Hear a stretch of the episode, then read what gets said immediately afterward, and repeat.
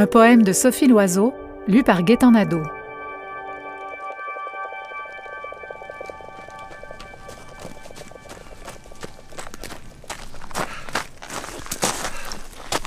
Pas un chasseur, Vibris, une sorcière. Elle s'emploie à élargir ses visions grâce aux plantes. La belladone comme véhicule est parfaite qu'elle trouve dans la forêt. Il lui apparaît au milieu d'un nuage de sport. Il est à lui seul un feu tant il rayonne. Son visage ancien réanime un souvenir.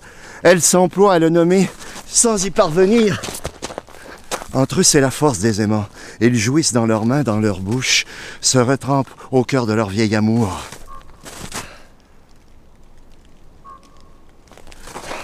À l'aube, il la rejoint. Elle le prend en elle avec son odeur nocturne. Toutes les aubes, elle le prend en elle avec son odeur nocturne. Pas une fois elle ne cherche à savoir, à percer le secret, parce qu'alors elle rêve, et c'est presque aussi beau que d'être avec lui dans la forêt, la nuit.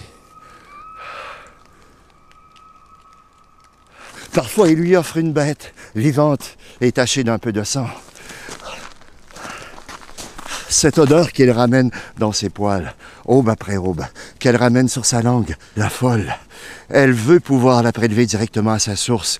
Ne prends pas le risque de me suivre là où je vais, nous serions perdus, l'un pour l'autre. Elle ne le suit pas. Elle piste une odeur.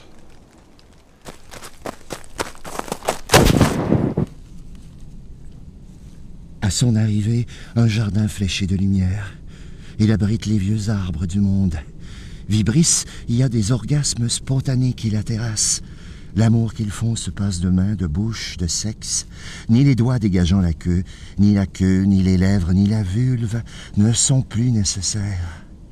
Leur corps pâlir, sans se flétrir, devinrent aussi transparents que l'eau. Mais au début de la féerie, leurs genoux étaient pleins de jus vert. Vibris n'avait Dieu que pour le cerf qui apparaissait graduellement sous l'homme que la jouissance évanouirait. Elle le maintenait au bord. Tant qu'elle le maintenait au bord, elle le voyait.